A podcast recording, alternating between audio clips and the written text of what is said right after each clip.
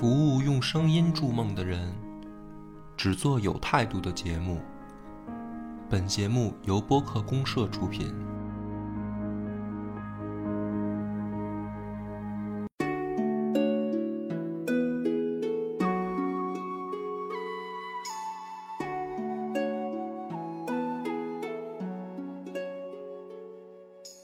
大家好，欢迎收听超级游文化，我是金花。我是恶霸波，哎，今天我们继续聊这个三国系列的这个近期的最后一集。这真的是最后一集了。这近期近期，未来没得聊，还是这个。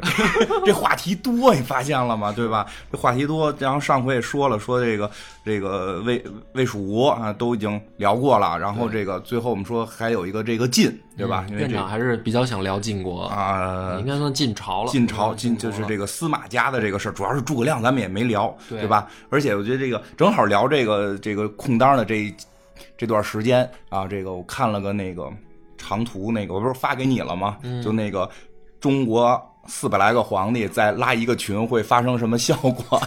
我觉得那个还特别逗，因为里边就有一段涉及到三国的这个，就是这个拉了群之后，这突然曹操就问：“哎，我怎么在这个群？”对是吧？因为曹操去世的时候还不是皇帝，对啊，曹丕说那个爸爸，我给你拉进来拉了。来了。对，然后，然后这个你怎么也在群里？对，开始曹操就就回答就啊，好知道了，就是有点那个，哎，我明白怎么回事。然后突然就惊讶了，哎，仲达你怎么也在群里？没想到遇到老同事，很开心。然后我想，不对呀、这是皇帝群啊，说你个老不要脸的，我对你这么好，对吧？然后仲达就说，我也不知道啊，对对吧？然后那个汉献帝说，这个我证明，嗯，这个对吧？曹丞相，这个这个。曹丞相也是清白的。你们都是清白的，你有多清白，他就有多清白。对对对。哎呀，就你是那群太不是你给我发那长图太逗了，哎然后我现在微信里面也按照这个微信对话这么玩，每次做做一张图，嗯然后是配在我的剧情里。啊就还挺有意思。然后就看出来了，这个哎，司马懿这就引出来这个，呃他是这个曹操的这个下属，对，然后结果后来是这个篡篡位成功，嗯，其实也不是他篡，是后边的这个他孙子。对，司马炎的时候，对对真正说是晋晋朝开始，哎，所以今天呢，就是因为因为其实咱们包括看《三国演义》也是这个看到这个刘备去世，这就是一个大的段落结束，对吧？这个刘备、曹操，关羽去世就算一大段落结束。你的心里边是到关羽，我老是把关羽那儿 当成一个节点，呃然后才是刘备。也可以从端羽那儿当然一个节点，那个哎，还真是那个《孔明传》是按你这思路来的。因为你想啊，他嗯关羽去世是他们从那个呃巅峰开始往低谷走，没错没错。他前面一直都是这个刘备在怎么说呢，叫上升期。哎，对对对，嗯，因为那会儿游戏《孔明传》好像是按你这个时间点来的，是上来是有刘备的，然后刘备去世，因为这个从这个刘备去世的时候，这个这个就白帝托孤，然后这个前面还有一个这个诸葛亮摆了个石头阵，然后对吧，在演义里是是是这么水八讲的。阵哈，啊，在演义里是这么讲的嘛，然后这个，所以诸葛亮能够从这儿感觉又有了上了一个新台阶儿，对，感觉好像丞相一出来，然后就是除旧迎新的那种感觉。哎，说的怎么这这么刘备这么惨，都除旧迎新了？对啊，就是演义里面其实把刘备的那个结局写的，嗯，就不太好嘛，不太阳光嘛，对就觉得好像是他他的这个重大的失误啊，对，但是那个蜀蜀国那期我们也讲了，对吧？帮他稍微翻了翻。翻翻了翻了翻案，然后呢，这个从这个诸葛亮上台之后，其实就是后边有很大一个章节，就是讲这个丞相跟司马懿的对决。对，没错，演义里说是六出祁山嗯实际呢实际上就是等于我我要算的话，我觉得就顶多算五次，嗯，差一次。差一次，因为有一次呢，实际上人家打过来。然后他们把把这个演义里面也描述成他们好像反击回去啊，哎呀，这这个个算成了六次。其实正史里面，我觉得严格啊，嗯就是说他们从筹筹划到真正出兵行军什么的，嗯也就五次。有五次。嗯，哎，对，这个说到这个了，这个这个，反正上来咱们就先先聊聊这个司马家跟这个诸葛家这个这个斗战斗，对吧？嗯这个是很精彩的一部分。但是很多人就是会说到这个诸葛亮，这个该出祁山吗？嗯，我觉得啊，啊，我觉得 来，你又可以黑一个人了。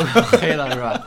嗯我觉得很这个历来就有争议。嗯对啊是吧，有两方的意见。嗯我的观点是呢，嗯不应该出。嗯，对跟家守着。对，那两方争议的就是就是有一派认为就是说应该出出的这一派呢有几个呃理论的嗯支撑吧。首先呢，第一个就是说丞相受托孤之重嗯啊，因为刘备临死遗志，嗯就是要恢复中原这个怎么说呢，刘姓的对，汉室恢复。汉室嘛。嗯那丞相呢受了这个重托，他应该去这么做，哦，是吧？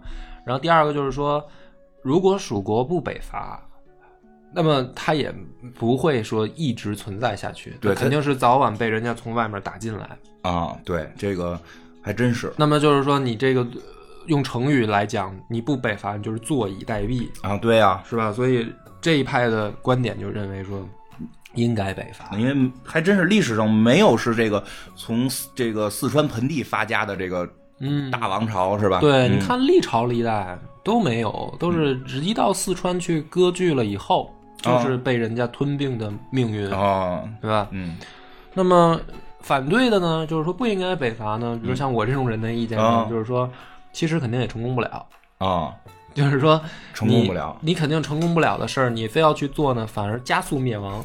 哦，哎，你突然这么一说，我我有一个有有突然有一个想法啊，嗯就是这个，就是大家聊历史，其实太多的时候是从这个这个王侯将相或者这个文化人的角度讲，嗯这这打仗得用士兵啊，对吧？没人从这士兵角度考虑。你要嗯北伐这件事儿，还真是，反正你这个王朝可能就是说没有这个。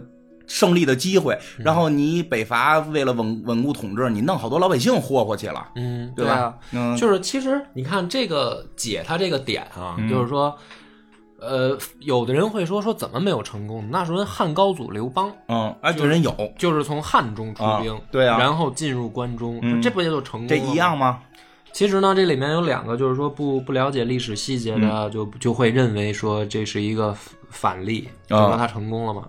但是有两个很关键的因素，第一个是，呃，汉高祖他出兵的时候，汉中的地形跟三国时期是有变化的。哦，就这个地貌发生地变化，貌发生了变化，然后有的水、有的河流断流，嗯。就是它的这个地貌导致的变化是说运输啊、行军的路线都不一样。哦，啊，这个是一个很重要的因素。嗯。然后第二个是，实际上汉高祖去出兵关中的时候，咱们都知道是把关中地区分成了三秦王，嗯。就是以章邯为首的嗯秦国三降将控制了三府地区，嗯对吧？那么呃，实际上它不是一个说北方整整个统就是画一盘棋，哦就是因为项羽回那个西楚，去嗯就等于回到楚国故地去做他的西楚霸王了。嗯然后三秦王相当于在独立经营这个关中地区，嗯而且还分成了三块儿。这个是也是一个区别，就是比诸葛亮去北伐的时候，你面对的敌人的这个状态也是不一样的。哦这是第二个。就是它并不是外头没形成一股这个强强，哎，你说这也是人秦秦国不是也是从这儿发的家吗？嗯，只是只是只是在这个汉朝之后，好像没有这个什么朝廷再是从这个呃四川盆地这个这个出去的嗯，而且还有一个很重要的一点就是，毕竟我们说啊，退一步万步讲，韩信的那一次暗度陈仓是偷袭，嗯，对吧？对，那么诸葛亮的呢，就很明显就是说你无没有偷袭的可能。为什么呢？因为人家一直就知道你 你你蜀汉要要找事儿，你就是你都大旗都举起来了，嗯是吧？说我要恢复汉室，我要北伐中原，就是说你天天都在嘴里喊着这个事儿，你怎么偷袭我我我？我大概理解啊，就是说之前说这个四川盆地的这个势力还有机会，是因为大家没有大一统概念，嗯，觉得你跟那儿可能就是待着，大家不怎么防着你这。个分封制嘛，啊，分封制的时候，可能在这个盆地，由于这个这个这个土地肥沃，然后我养强了，我能够把外头一堆各种各样这个不团结的这个小国，可能或者说弱国给灭掉，然后一步一步的这个侵吞下去。但是说到了这个三国时候，大家就都有了一个明确的概念，这个国家得统一。嗯，是因为经历过大一统王朝了。那么经历过大一统王朝，咱们不去讲太深啊，因为这个又很涉及到历史的一些专业知识。我们简单来说，就是大家经历过郡县制的成熟的阶段了。嗯就是分封制是说大家以这个各自的，比如说诸侯下面的公卿，大家是这种的方式去分散到各级，嗯对吧？那么公卿他只对他上级负责，嗯，公卿下面就是他们的家臣也只对他负责。哎，就是这这是一层一层的这样的分封制嗯。嗯，它是你的这个，就是咱们那期聊的之前的之前附庸的附庸不是你对之前魔兽聊过，就是欧洲后来玩了好几千年对。那一套，哎，对，但郡县制是说所有的这个包括地方官都是由中央有任免、嗯。有获知的权利嘛，所以说大一统王朝推行郡县制以后，大家才熟悉了这个过程以后，他才说我们这天下应该统一，嗯，要不然的话就是说。在分封的时候，大家实际上本来也是各地区像自自治一样，对。对。对，各地区就自治，一块儿一块儿的，对，哎所以他没有那个。你看，咱们说从那个春秋时代开始到后来的战国，就是前期啊，嗯，都是以称霸为目标，对，就是说我要做霸主，嗯但是我没有说我要什么吞并天下，把这个呃重新全部都是我一家的天下，这个好像一直没有没有这种对，因为项羽那会儿，项羽是玩分封。他并没有那个说跟秦始皇似的，他要当这个对我这个皇帝，我玩玩这个郡县，我玩这个大一统，他是搞分封。所以其实当初楚汉争霸的那个情况是，虽然听着是好像楚汉两家是带着好多别的诸侯呢，所以说，嗯从政治制度的演变上来说，就是项羽不并不是一个疯子。啊，这个我在最近的节目里，我有专门去剖析他。嗯就因为郡县制，它实实际上证明了他失败了。啊，就秦国的灭亡，他是失败了。失败的原因就是因为制度问题。嗯实际上，所以呢，项羽重新夺取了天下以后，他肯定要想，就是说，比如说你面前摆着 A 选项、B 选项选哪个？，A 选项是秦国有留下来的郡县制，嗯，两个皇帝玩完，对吧？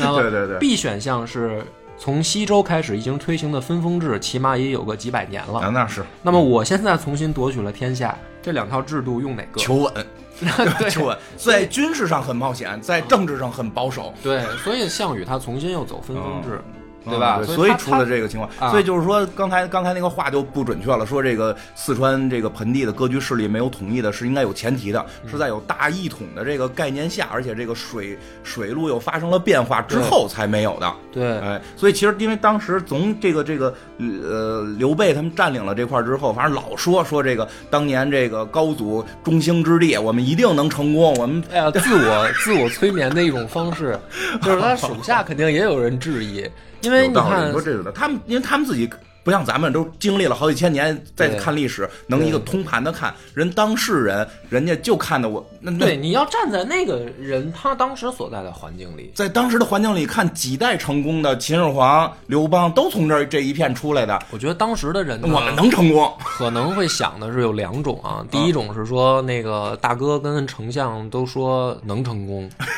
我们也觉得行，嗯这种人的想法可能是非益州士族啊，对他们就还是有回去的欲望。我们要往外走。嗯，益州士族在开始同意的情况下，也想着说，我也不管你能不能成功，你们这帮人赶紧出去，对对，别在我们这块儿 别在我们这儿霍霍了。对吃我们粮，对是吧？赶紧走。但是你要指望说益州本地士族真的说是啊，这个给你大奉献豁命去，豁命去啊，不跟你上战场，或者说无限的支持你去北伐的话，就会出现说后来这个诸葛亮跟李严的矛盾，嗯，对。因为李严其实是益州士族的代表，对，上回上上回也讲了，讲过嘛，就是托孤两个重臣之一。那么本地士族是不希望你老去发动对外战争，去把我们的这个呃本来挺好的生活搞得越来越差。我能明白，可能第一次北伐的时候还都是你们的人去，嗯，打差不多了，你开始招我们人了，对吧？然后呢，你兵是我们的，对吧？对这个士族可能虽然自己可能不用上战场，没准他的这个这个管家的什么二二姑家的孩子去了，他可能得找你说，哎呦，怎么又让我们孩子上战场啊？对啊，就是托托关系，托托关系。你比如说李岩的那个，就是失妻的那个运粮官、嗯是李严的什么侄子还是外甥，对吧？就是你顶多你就这关系了，你也得为 北伐事业做出贡献，凭什么是吧？凭什么你们出去？凭什么呀？对是吧？那就这种心态。肯定是有这种，所以诸葛亮呢不容易。他不容易呢，我觉得啊，就是演义里面在夸大的，或者说在极尽尽量去写的是战斗过程，嗯，他在把视角放在这儿。对，那么史实上来说，这个北伐的重点实际上在于内部的调动跟协调上。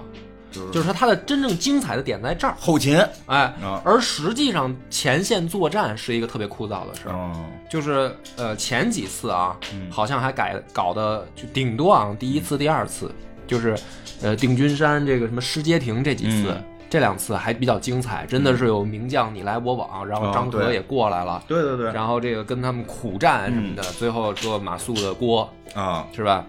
对马谡，前面还算有你来我往的这个过招，嗯。到后面就是北伐后期，嗯诸葛亮跟司马懿对阵的时候，那基本上啊就是隔着河大家比种地，就是你知道吗？两个两个那个，我觉得就是两个农业部部长啊，在前线 带领大家开垦荒地。嗯，因为他是对，其实就是这样，就是司马懿说。你这儿是我的这个，你你要入关中，我是必经之路，你肯定得走这儿，对我把这儿守住。那我呢也不能给大魏老增加负担，嗯啊，我呢在这儿我也得种。诸葛亮呢也是说，我后勤这么搞来搞去的话，跟确实跟不上补给，我也得在这儿种，两边就对着种。所以在演义里边就就用了很，你看就真是开头都是什么失街亭什么的，就是还是在怼，到后期全是在玩粮食，要不然就是装神弄鬼割粮食，嗯。要不然就是发明一个小小机器可以自己运粮食。对，就是已经开始就是往那个什么妖魔鬼怪的那个方面去写了，是吧？就是但搞法术了哎，对，但核心都是在粮食上。对，但实际上就是因为这个重点本身就不在打仗上。哦，嗯，那么它实际上最精彩的就是我们先以蜀汉的视角啊，就是说诸葛亮的视角，他要解决的问题，第一个我们可以拎出来单讲的，就是对于马谡的处理。啊，对，这说一下，就是那个之前不是咱们不是讲过那个马谡是这个哪儿这个荆州马氏的荆州马氏马良的这个弟弟，啊马良弟弟啊，号称是是哥五个。马氏五个人啊啊，白眉最良，哎，对最最良的那就是马良嘛，啊是是他们老大，啊，说是眉毛是白的，就有一刀嘛？啊，没有啊，不是一个，不是不是一个白眉大，不是不是一个白眉。然后马谡是弟弟嗯啊，那么马氏可以明显的我们就能听得出来，他是诸葛亮从荆襄氏族带入蜀中的人，对，你就可以明白他的这个出身。嗯。那么这样的人呢，在北伐的时候扮演的角色，你像我们都知道，说这个街亭，嗯，这京剧里都有。是街亭。这么重要。失控斩。挥泪斩马谡，失空斩。啊，对。这这是这一大大折子戏。对。那么为什么斩马谡？对，为什么呀？这个就是说，诸葛亮要做内部平衡，哎呀，对吧？就是说，你既然重用荆襄氏有点黑族的人，那么他犯了错，嗯你办不办他，就就是这么个问题。就是如果你不办他，你丞相的位子也就别坐了。等等于有一万双眼睛在盯着你，对对吧？这好像还是跟你好像搞个干爹干儿子的这种情感似的。因为你想啊，就是说咱们这个看三国时代这种乱世，呃，你看人曹操，嗯，就是有的时候，包括电视剧里演说，哎呀，算了，兄弟，胜败乃兵家常事，对对对，对吧？你你不可能像我们想象的是说，将军出去带兵作战。演义里面说敢立军令状否？然后这个傻逼就说来拿笔来，然后我就签一军令状，然后我出去，我只要这次作战我失败了或者没达成既定目标，你就斩了我。对啊，这在三国时代这是不可能这么搞的，你有多少将领让你斩包呀？括说在演义，就是说在演义评书里边，一般我们要听说这个有一个这个呃套路，就是但凡这人立了军令状，一般都成不了，且不会杀他。然后正是这个主公表达，哎呀，我很爱将啊，对吧？正是这时候，所以我第一回看到这这立军令状，肯定没事儿，肯定啊第一赢不了，第二死不了，对哎，怎么就死了？就很惊讶，很惊讶。对呀、所以说，首先我们在戏剧里那一套什么啊军令状一立，然后你回来就是只要你打败了你就去死吧，这个在现实当中是不不是完全这一套玩法。嗯所以说打仗哪有不失败的？嗯就是说从古到今的常胜将军，就掰着手一只手够了。嗯，只要你当将军的，就没有说百战百胜的。尽量少打呗，就跟我那个开车从来不罚分似的。对，那你要说，你要是按照这个标准，什么叫名将啊？你最好一仗都别打，你永远 没有败过，对呀你就是真正的牛逼的，对呀，不就是扯淡了吗？对吧？对，只要带兵嗯出去作战，可能都会有失有败胜负，有胜负。嗯那你比如说诸葛亮，诸葛亮，你这个六六出祁山，咱们按演义说嗯。六出啊，你就说按史实五出，嗯。你是不是回来你应该他妈自杀呀？你是不是说你也打败了，对不对？对所以你看，他不就是说说明什么呢？说明马谡罪不至死，啊，真。就是说打败仗不是一个必死的这么一个处理的还是氏族间之间闹。斗斗争。斗争。对，那么就是要很严肃的处理它，以代表什么呢？以代表我诸葛亮的公正。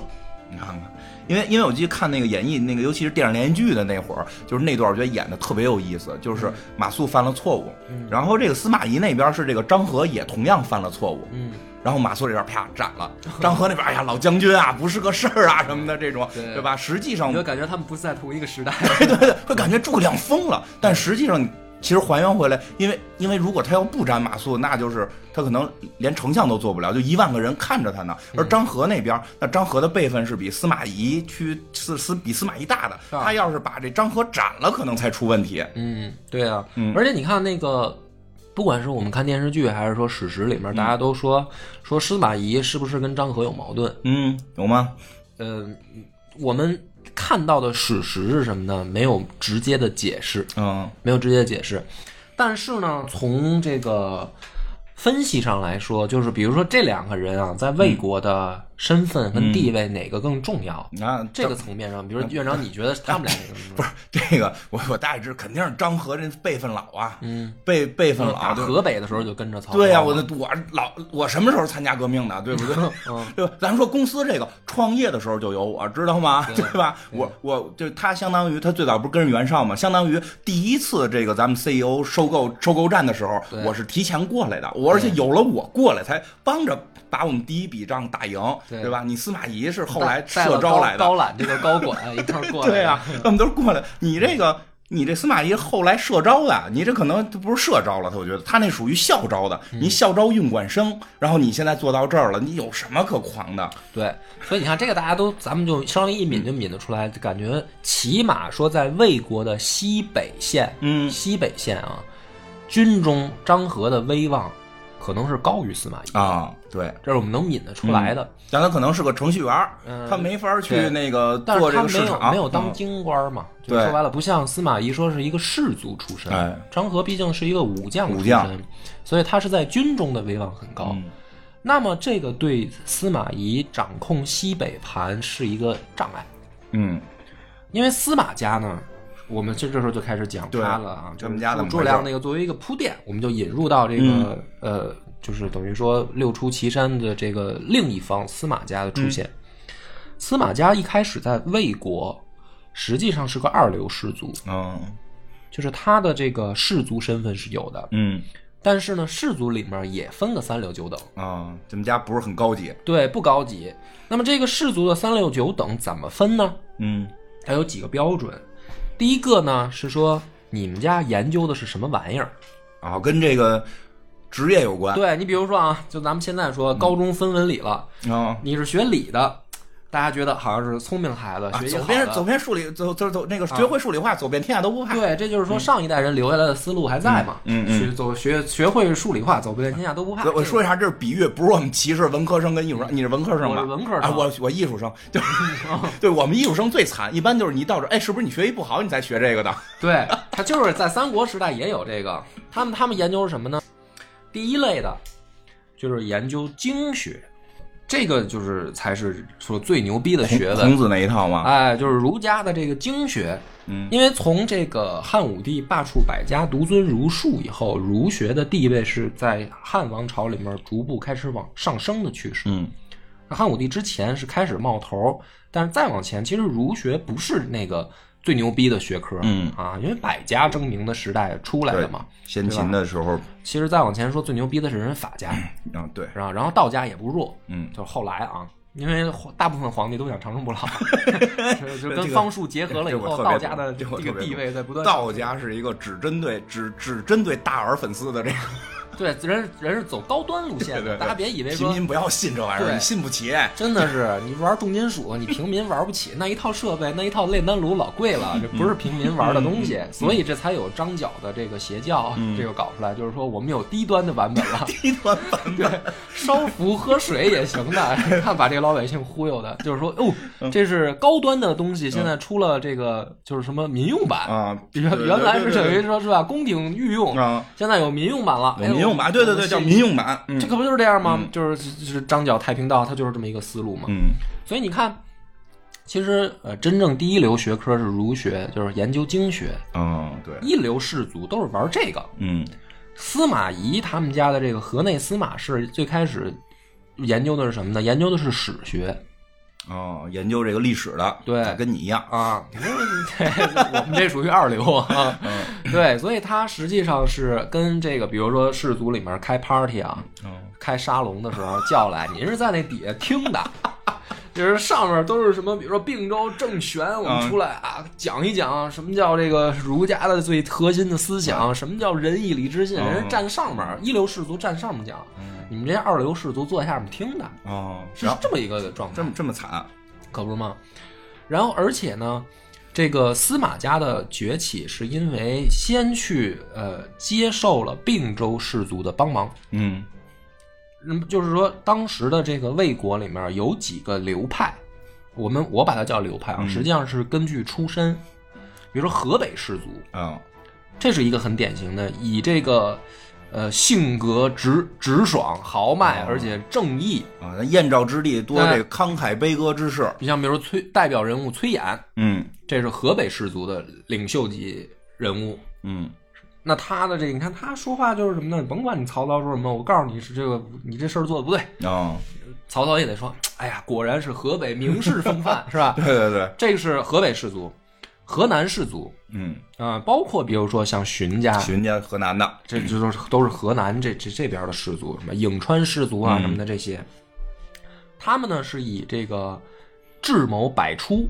嗯聪明，聪明啊，玩计谋、玩权术、搞官场这一套都都都熟。嗯。因为毕竟后来东都洛阳的发展，嗯。就是从长安、东汉到洛阳，那么在河南这一块儿，跟官场近，就是见过，哎，咱好多人都吃过见过，主咱都要是见过。家里有京官，你这事儿这这家河耳濡目染。河北那边接近边疆了，对河北毕竟离中央的这个还是有一定距离，隔着黄河嘛。嗯对，对，那么还有一支氏族是并州氏族，嗯并州氏族的作风是什么呢？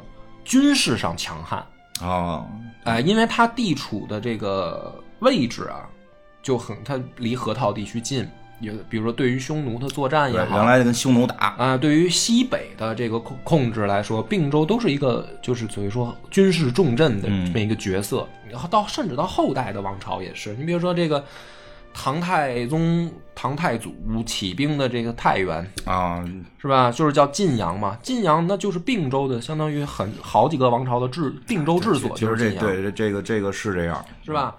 包括你比如说五代十国的这个呃李克用，对，说到这那儿都是从那儿出来的。其实，其实你会看那个朝代，有时候更替就是会进入大乱。一嗯旦进入大乱，其实不是某个皇帝、某个人的这个改改改朝易姓这么简单，他有时候是这种大势力在背后的争斗。对其实隋唐什么五代十国这些，其实都是这个相当于接近军阀形制的这这这帮上武的人在在闹。没错啊，所以并州氏族的特点就是他们尚武精神很强，而且确实容易在这个氏族里面出将军嗯和甚至在军中威望很高的人。嗯那么司马家的崛起呢，实际上是接受了并州氏族的帮忙，嗯因为河南的氏族其实不太爱带他们家玩儿。嗯，你研究历史，你不是讲评书的吗？对 讲评书的，我们这个讲评书的，你上不了百家讲坛啊，对吧？还有一个呢，就是说看你在朝中做过呀什么样的职位，嗯这个是第二个是考量士族高低，对吧？比如说您是家里面出过三公级别的，嗯哎，那你有资格跻身一流士族。嗯那个时候呢，士族讲的叫门阀。啊，门那阀什么叫门阀呢？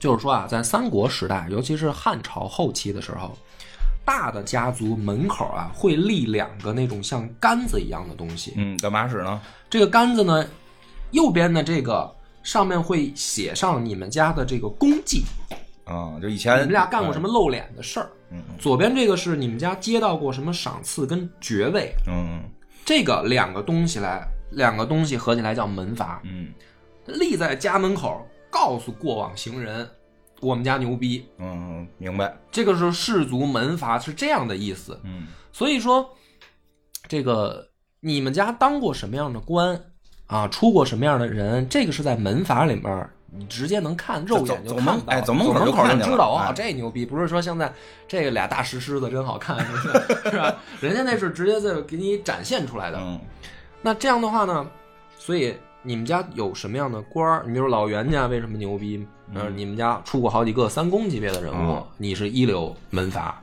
那你一流士族，嗯，啊这个是这么论的。那司马家呢？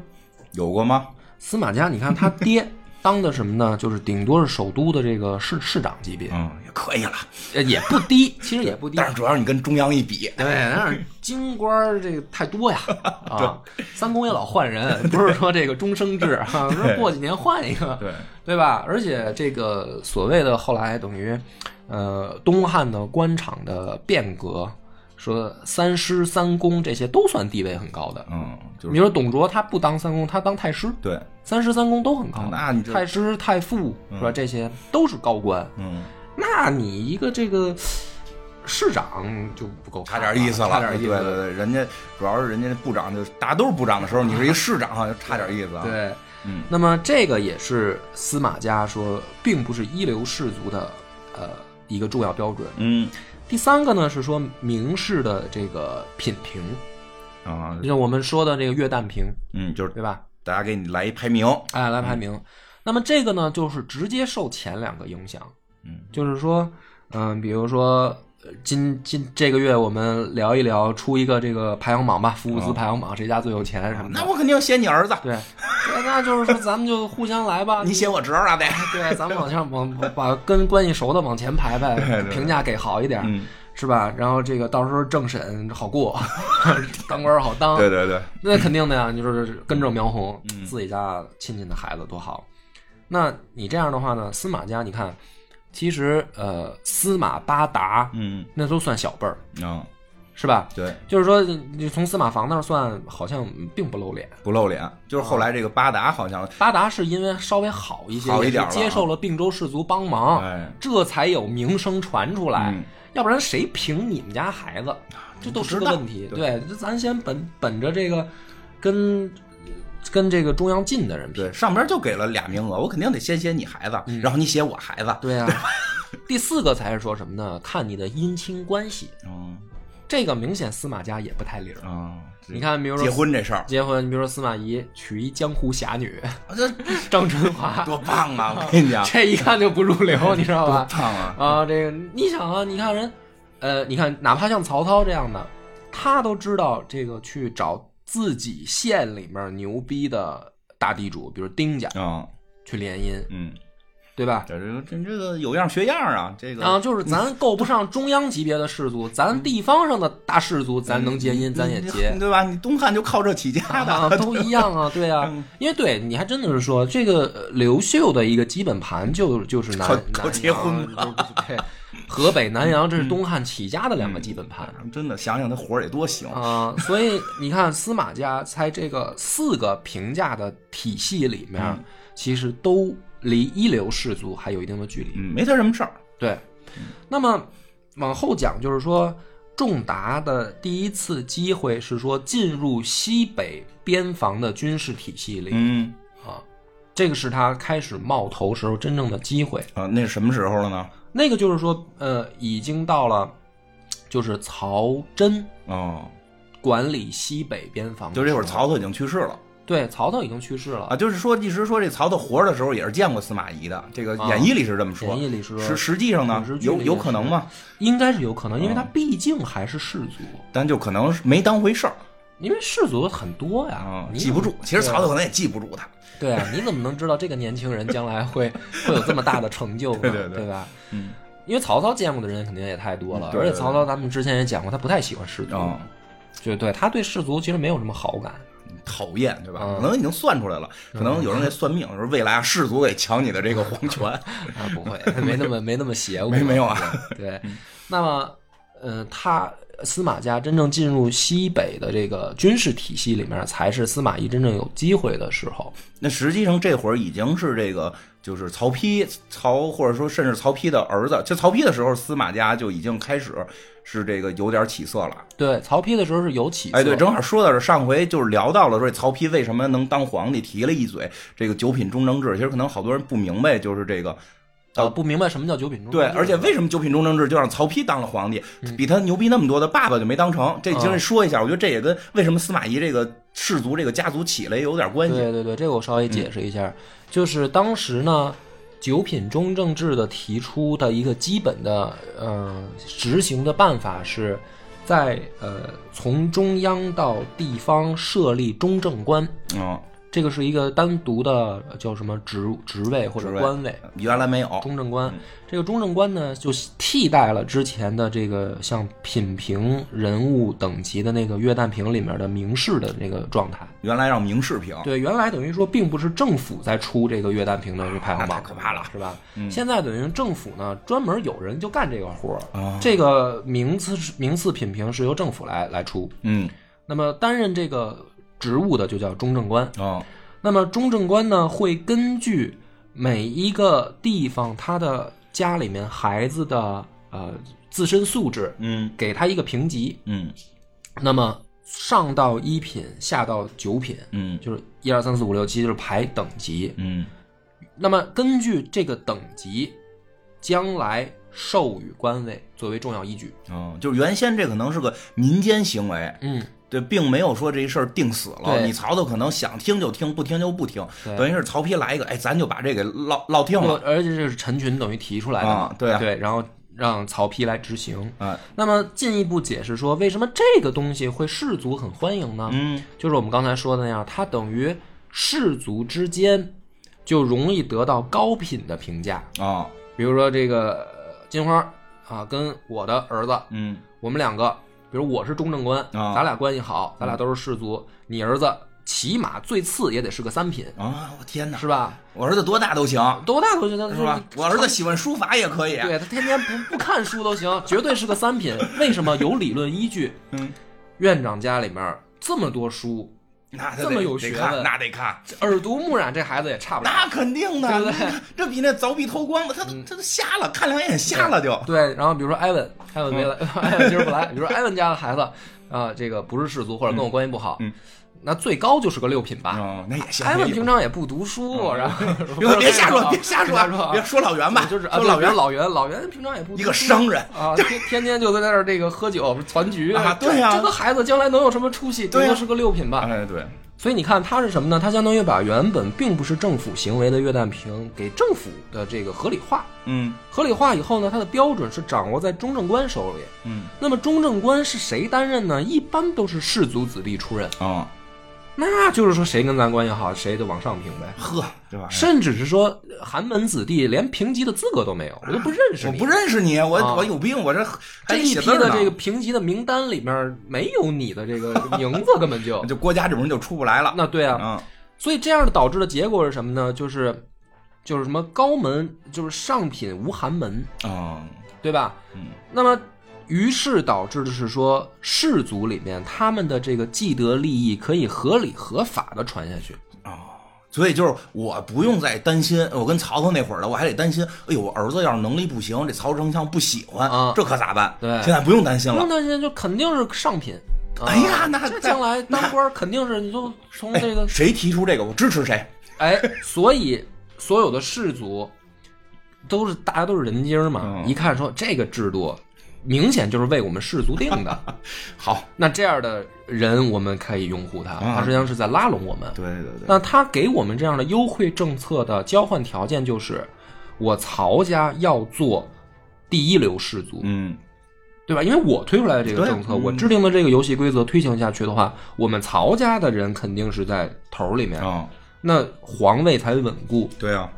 你们是跟着我们的制度享受既得利益的，你当然要拥护我啊！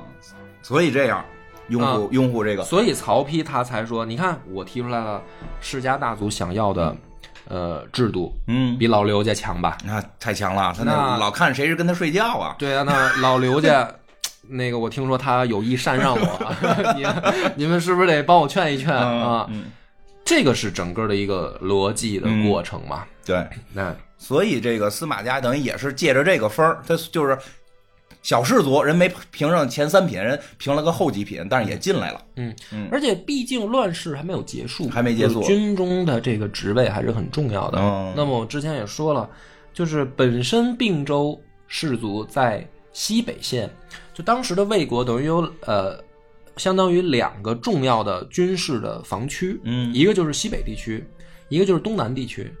这两个地区的真正的掌控者都是在曹家人自己手里。嗯比如说东南防区由曹休主管，嗯，西北线最后比如由曹真主管，啊对，就是肯定第一这个实权是控制在曹氏集团，还是在曹家。嗯，但是在曹家之外的这个怎么说呢？就是辅助的话，副职。就要离就看这个房区离哪个氏族近，哪个人哪个氏族可能安插进去的人手就多。啊，这个也有道理哈，他至少保卫自己地面嘛。对嗯对，所以呢，并州氏族会给司马懿如此之大的帮助嗯啊，安排他进，甚至是说在托孤这件事上都帮他去说话，嗯，他才有并州其实也愿意这样，人其实可能也不希望我们这个自己的儿子跑前线去。呃，对，当然了，也要也要有一定的能力才行，还是有能力因为嗯毕竟司马懿之前展现过出色的军事才能，嗯，比如说我擒杀孟达这件事儿，啊，对，这个事儿就办得很漂亮，就是说明他有这个能力，他嗯可以胜任这样的呃任务，嗯所以他去。但是去了以后呢，大家就会开始说说司马懿呃跟曹真不是有矛盾吗？啊，有吗？实际上，那实际上也有，实际上也有实际。上也有。那么，但是这个矛盾不会是像大家想象的是说曹真是一大傻子，啊，对，书里边写的比较傻。演义里面啊就会把曹真、曹爽两代人写的都跟大傻子一样。那曹爽就是副职了，就是 曹爽那个智力是负的。对，嗯，那么咱们先从曹真来说，首先曹真就不傻，不傻。嗯嗯我们可以看清晰的看到，就是在呃不管后来司马家怎么去篡改这一段，怎么去修饰它，我们有一个结果无法否认的是，曹真在的时候，司马懿没出头，对，撑撑死了是个啊副职，就是斗斗对嘴。对，就是你没有让司马懿窜上来，嗯。对吧？是曹真死了之后，嗯。司马懿才曾经担任过西北的指挥官，啊，因为你毕竟还是要面临诸葛亮的威胁，对。你不能说这儿真安排一废物，嗯。还是要有能力、能干的人嗯，来做这个呃稳住大局。对，那么论资排辈讲资历的时候，你说张合也被他 穿小鞋儿弄得差不多，而张合年纪也大了，你 就是不整他，他也该去了嗯啊。那剩下的呢，嗯，从资历上来讲，呃比司马懿还是得就得算他的晚辈，啊，对，是吧？嗯就是还是一些年轻人，嗯所以曹真死了以后，司马懿才有机会。嗯。但是呢，这个第一次对决，就曹真，我说曹真死了以后，曹爽上位的第一次对决，就是司马懿跟曹爽的对决。对决啊，大家去看《虎啸龙吟》的时嗯。候，或者说去看我们任何一部电视剧的时候，都觉得曹爽是一傻子。那太傻了，对啊，演义里写的跟智障一样，嗯旁边还有一个叫叫什么智囊的人，我也不知道名怎么起的，这何晏是吧？就说是是说何晏啊，不是，就好像我，对对对对对，就是说叫智这个智囊，就老给出主意啊，完全都不听，啊不不行，而且特别怂啊，是这个说你就打了，咱们就赢了，不行不行不行不行不行，这个司马懿太厉害了，就是对，实际呢一帮傻子嗯。实际上呢，就是完全的错误，啊，实际怎么回事？完全说反了。呃，当时呢，就等于曹爽刚上位以后，就发动了一场对蜀的出征。啊。选择的路线是最不可能成功的路线，啊。就是不管是出蜀还是入蜀，西北线上、就是那几条道，比如什么什么子午谷啊什么这些什么魏延想去的地儿大道，就这些地儿嘛。啊，那么当时如果进攻蜀国的话，确实是有可能能打进去的。啊为什么呢？因为诸葛亮死了以后，诸葛亮生前制定的防守策略并没有被很好的执行贯彻。啊！他们那边乱套了，嗯他们那边抢班夺权了，对我们稍微视角拉回来，蜀国内部也产生了两派意见，一派以姜维为首的人认为我们要继承丞相的遗志，那是继续北伐。那是他家在那儿呢，江叛徒的家在那儿呢。另一派呢，就是以益州本地士族为代表，包括后来的，比如说费祎啊、什么董允啊啊这些人，他们是比较走这个和平路线的，哎，就是说我们不要再打了。丞相他们都会夸诸葛亮，嗯，说丞相有惊天伟地之才都没有。啊，都没成功。你比丞相强吗？对呀、就是你这任何人在朝堂上被这么质问，都不敢说我比这孔明牛逼。对呀、游戏里边你那智力九十多也也没到一百呀。对，所以就是说这个话呢，前提人家一问说你比丞相牛逼吗？那你要没丞相牛逼，咱就别打哎，了。人司马懿也没死呢，对吧？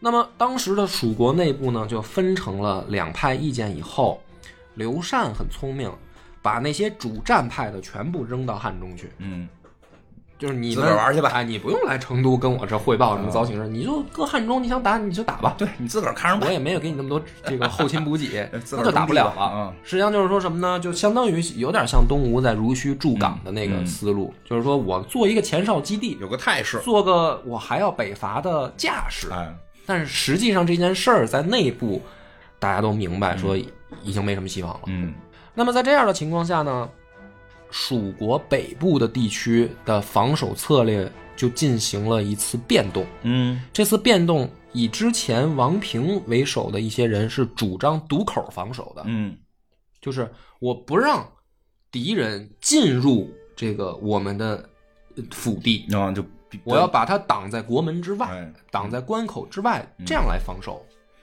但是就正是因为，呃，蜀国内部的意见不合，蜀国北线的防守是说我们撤到内地，嗯撤到腹地来。因为大家可以去看地图，我不要讲那么细，太专业。嗯 对，就是说等于撤到内陆以后，让敌人如果进攻的话，可以进入我们的腹地。嗯那进入我们的包围圈。进入我们的腹地以后，我们守坚城，嗯然后呢，用骑兵再控制谷口，嗯，就是把关卡重新再控制回来。这技术很好啊。用咱们大俗话叫关门打狗。对啊，那么这样的防守策略的优势是什么呢？我们可以极大的杀伤敌人，对啊，就是说你只要进来了，我切断了你的补给，你来多少人，我杀你多少人。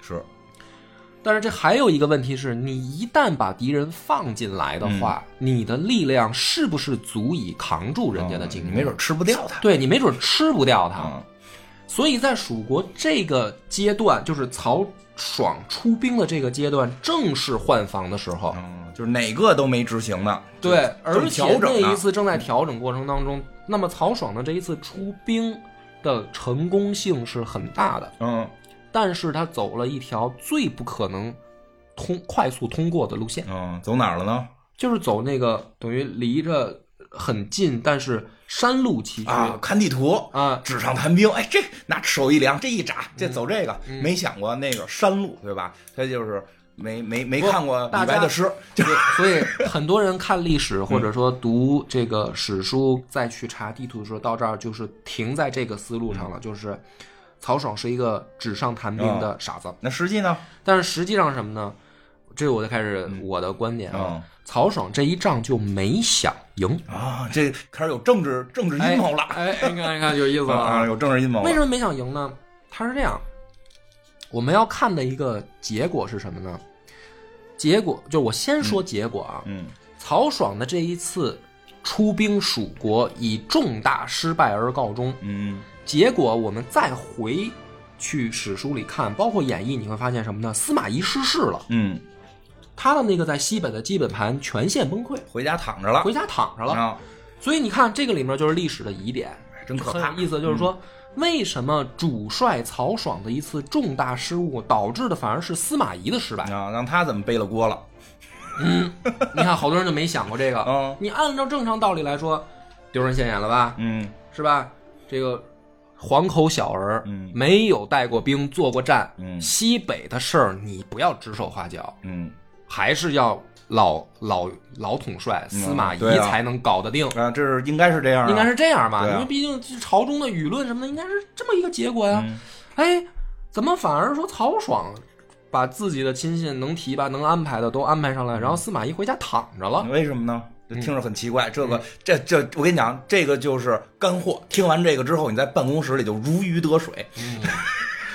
因为当时这次出征去的很多人都是并州士族推荐出来的，包括司马懿在西北防线培养出来的老部下，哦，你看看，而且曹爽带着司马昭出征。嗯，很多人说司马昭是司马懿安排过去的一个子儿，哦，故去捣乱的。嗯，曹爽知道，哦，所以这一次走最难的路线，但是最近的路线的时候，是必定失败的情况下，并州也好，西北的重要军官也好，肯定不出力。嗯，大家都知道说这条路走不通，哎呀，那就能够找到无数无限个借口了。对啊，既然走不通，大家就有借口不不用功。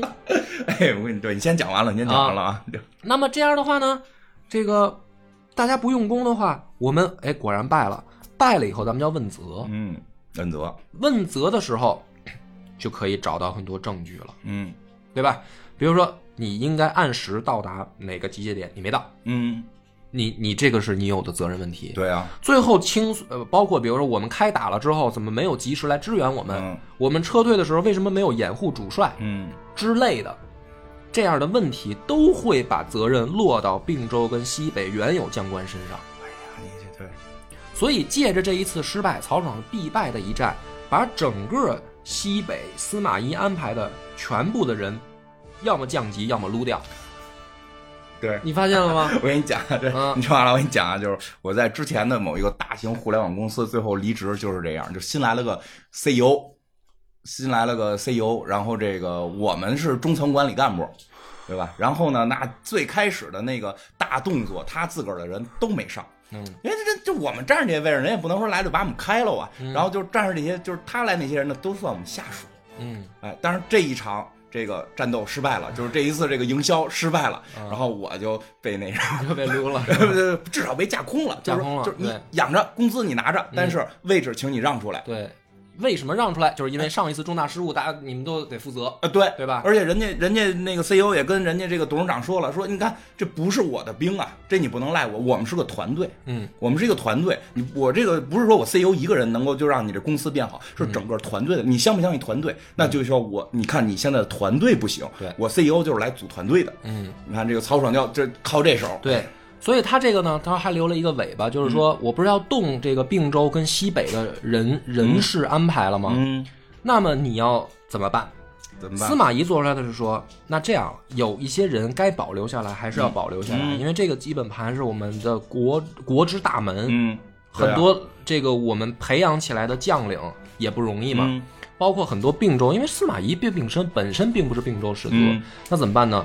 我下台，嗯。以我的下台换取一些职位的保留，嗯，就是他得给这个他可能他幕后有个大佬，嗯。就是并州大佬，你得给人家这人都得先留着。有啊，对啊。有有，你比如淮南三叛的第一次，那就是并州大佬跟司马懿翻车了，你知道那个就咱们留留到后面再慢慢讲。啊司马家啊。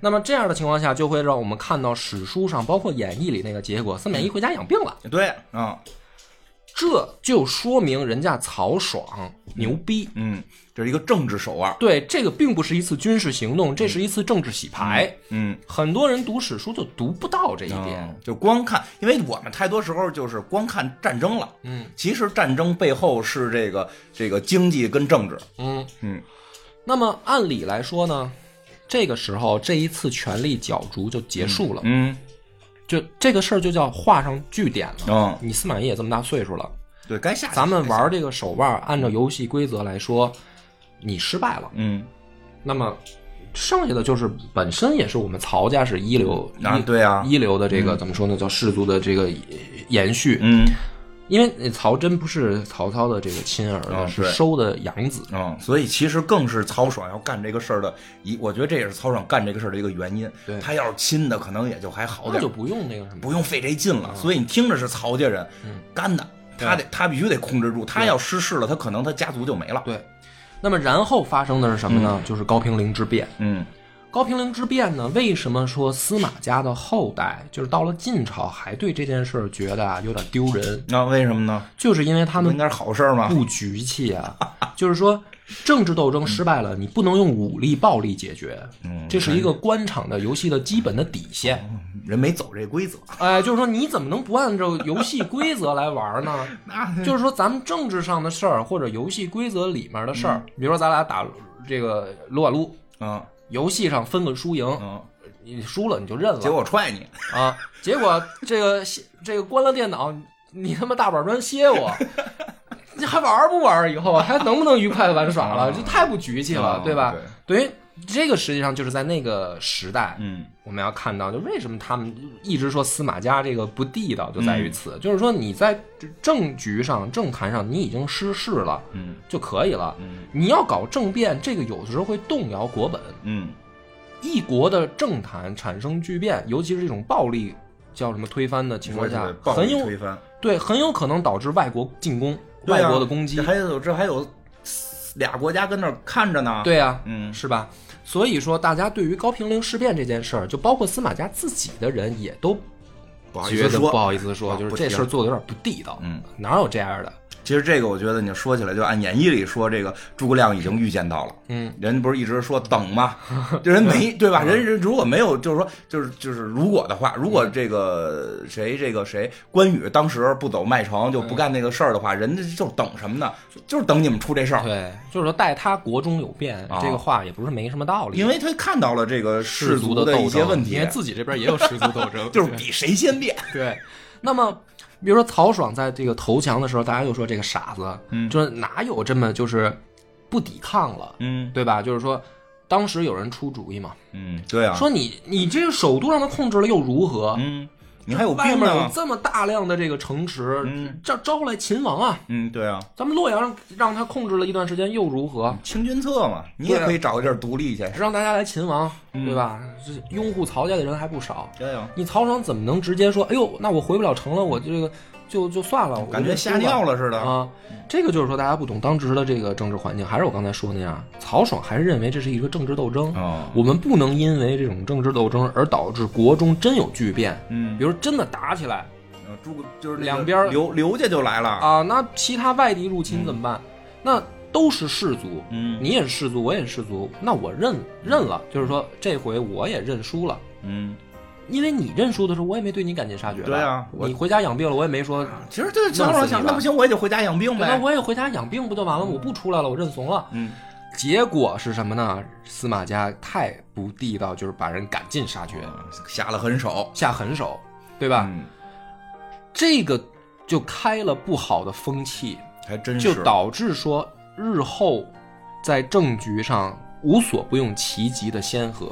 嗯，就你只要政治得势，你就可以对对方赶尽杀绝。这这个真是，就是很多时候吧，就是这个王朝怎么建立的，后边人会看见的。对啊，这个真的有这种说法，就是说，你说回来就就就好多人会说，就以不义的方式建立正义可不可行，嗯对吧？其实大部分从我觉得这个有时候我们在漫画上边，大家就是瞎扯。嗯你你从历史上看，真的没戏。当你以不义的形式建立某种正义，那后边都照着你那不义的来。对，所以权力太吸引人。这就是后世的学者也好，史家也嗯好，在评断这段的历史呢，说的是一窝子王八蛋 啊，不是光说司马家，说你曹家也是，嗯，就是你谁让你曹家用这种九品中之这种龌龊手段拉拢士族，把刘家替下去，那你的子孙让人家司马家替就应该。啊，活该啊！你这是那是啊，既然谁能拉拢的好，咱谁就玩的话，那人家替你也是应该的。对啊，对吧？那日后晋朝灭亡的时候，让人家屠杀到那种程度，也是活该。啊，谁让你司马家从开头就德国包括不正呢？屋里窝里斗也斗得特别狠，嗯，对吧？对啊，就是连自己家的孩子，八王之乱嘛，嗯是吧？就是自己家的孩子都开始斗啊，那不就是谁有咱祖上就是这风格？对呀、啊谁谁杀了兄弟，谁有祖上的这遗风啊？，对啊，那就干呗啊啊！后海一片野狐，是吧？都在野狐干。这就是这个意思。所以你看，我们讲到这儿的时候，你就会发现，就是我们按照前三期那个理论来说，就是说，呃你做什么样的事儿能够改变历史的呃走向，嗯，突破自己的命运的情况下呢，司马家倒是抓住了这个机会。嗯就相比于比如说曹操的这个侠客，嗯，刘备的精打细算，嗯跟孙权的这个守城以外，司马家是心狠手辣。心狠手辣。嗯他是跟前三个其实还不一样。对啊，老谋深算也兼具，心狠手辣也具备，但是唯独不侠客，也不保守 啊。对对对，人很激进，对，非常激进，就用一些极端手段嗯去促成这件事儿。那么它促成了之后，就导致的是什么呢？导致的是魏国东南防线的基本盘嗯就不服你，啊，就凭就是你司马家这么做的话，你就是德国不正，那就说白了就是大奸臣。啊，你觉得你胳膊粗你就厉害，我胳膊不比你粗，对，因为咱们刚才讲说魏国的两个基本盘，一个在西北，一个在东南。对啊，西北你搞定了，东南你并没有搞定，嗯。所以会产生了后来的淮南三叛。嗯，对你这个这也特别神奇，这个诸葛家又出现了，而且等于说，哎，如果这诸葛家要出来捣乱了，对，而且你看，第一判的时候是最严重，但是嗯。没有打起来。嗯。但是为什么他最严重？因为那是并州真正的跟司马家翻车了，嗯，就是后边的大佬已经看不上你前台这小丑了，对，嗯，所以说司马懿那次紧张的够呛，嗯。亲自带兵跟斩孟达那一次一样，嗯。亲自带兵，而且走水路。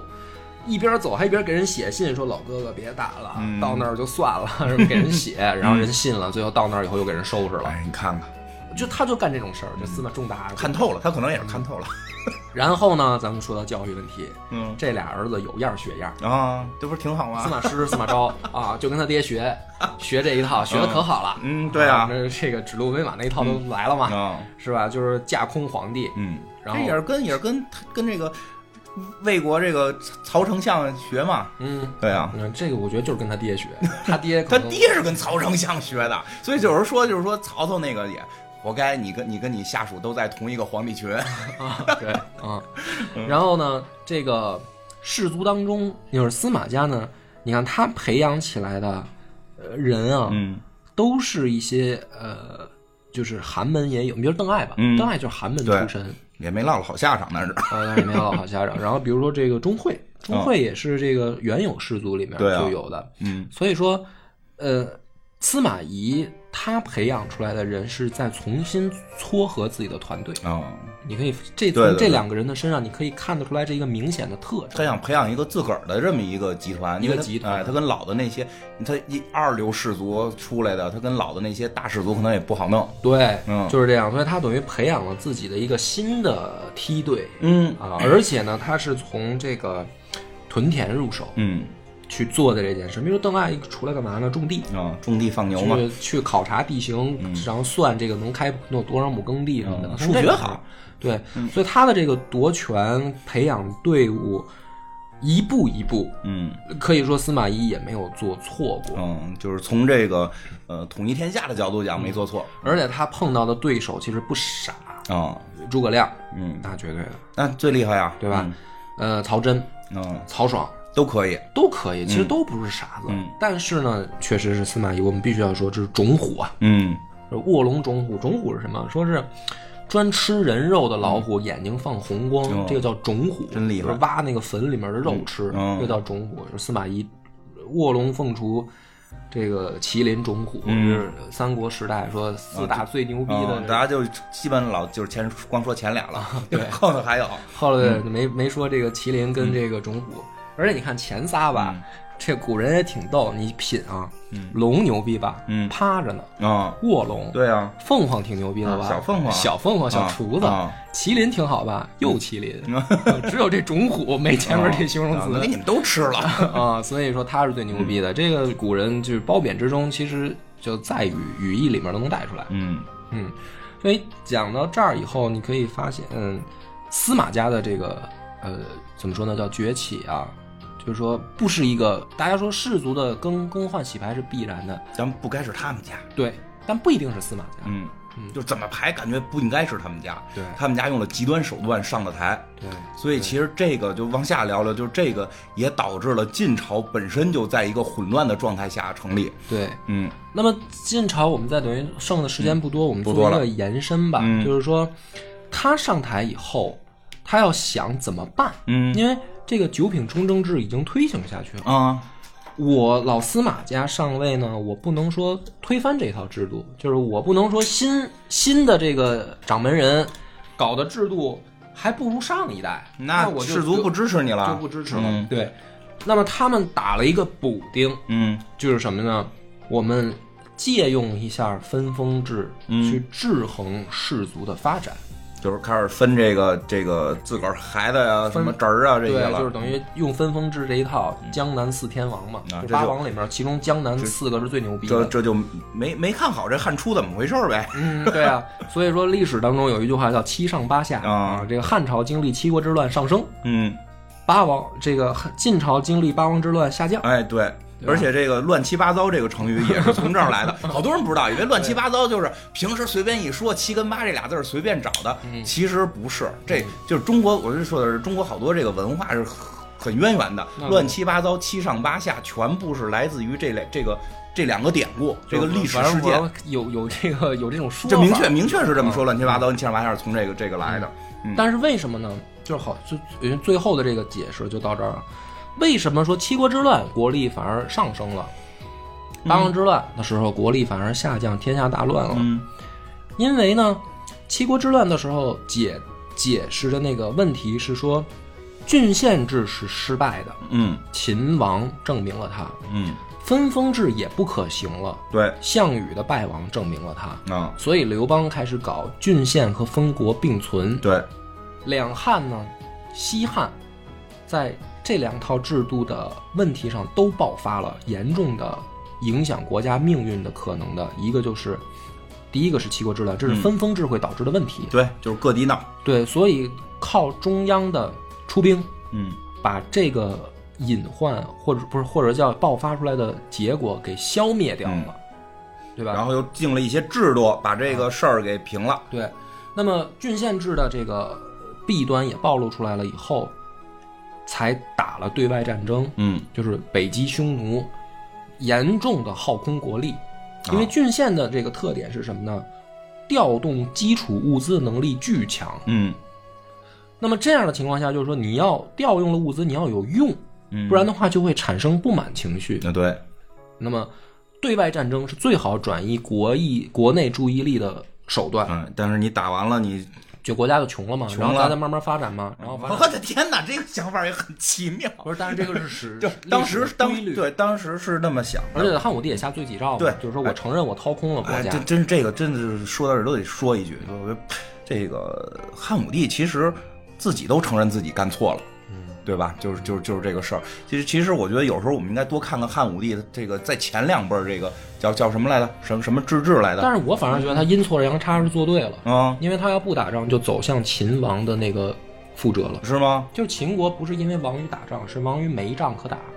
这这不是不是这个这不好说，我觉得这个这回头再讨论吧，再讨论哈再讨论。但是确实是，但是也认清了这个事实，就是你打的是打空了国力。对，就咱们从老百姓然后呢，你看到西汉末年的时候，为什么天下又乱了呢？就到嗯王莽的时候，就是因为太有钱了，嗯太有钱没地儿花了。啊，这个你看啊，这个听起来好像特别呃，嗯大家觉得我在胡说啊。